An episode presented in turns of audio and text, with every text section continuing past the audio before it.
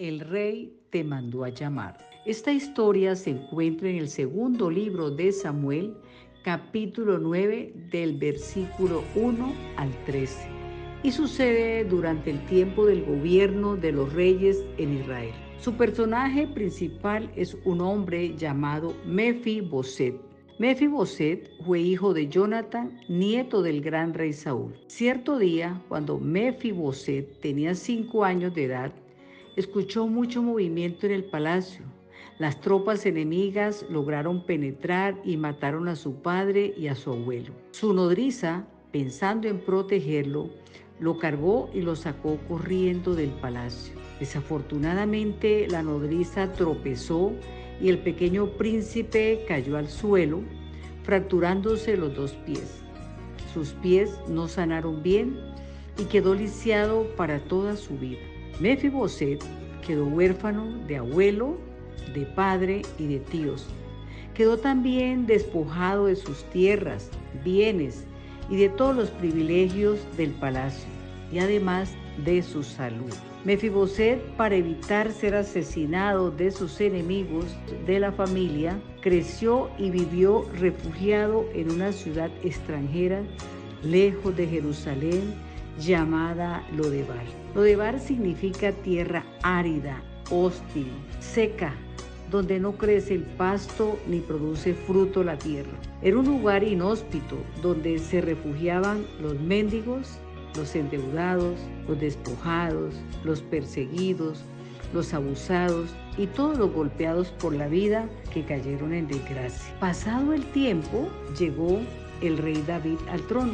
Un día David se estaba acordando de Jonathan, su amigo, pues hacía varios años que Jonathan había muerto en la batalla. Y David recordaba que había hecho un pacto con Jonathan, donde había acordado cuidar de la familia el uno del otro. David no sabía si había alguno de la familia de Jonathan que todavía vivía. Así que mandó a llamar a Siba. Siba había sido siervo del rey Saúl y Siba le dijo a David que vivía un hijo de Jonathan llamado Mefiboset, pero que estaba tullido de los dos pies.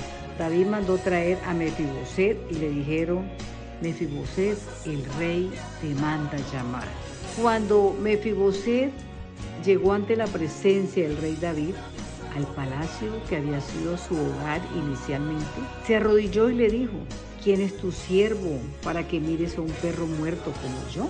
David le dijo que le restituiría todo lo que era de su abuelo. También le dijo que siempre iba a comer en su mesa.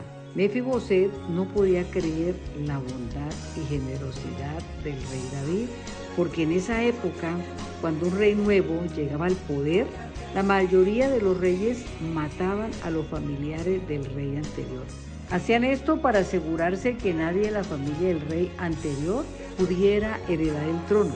También el hecho de estar tullido de ambos pies era otra razón por la cual el rey David hubiese podido haber ignorado a Mefiboset. En esos tiempos las personas discapacitadas eran menospreciadas, pero David sabía que Mefiboset era una persona especial a quien Dios había creado. David sabía que tenía que guardar su promesa a Jonathan. A partir de aquel día, Mefiboset vivió como el príncipe que era y comió siempre en la mesa del rey.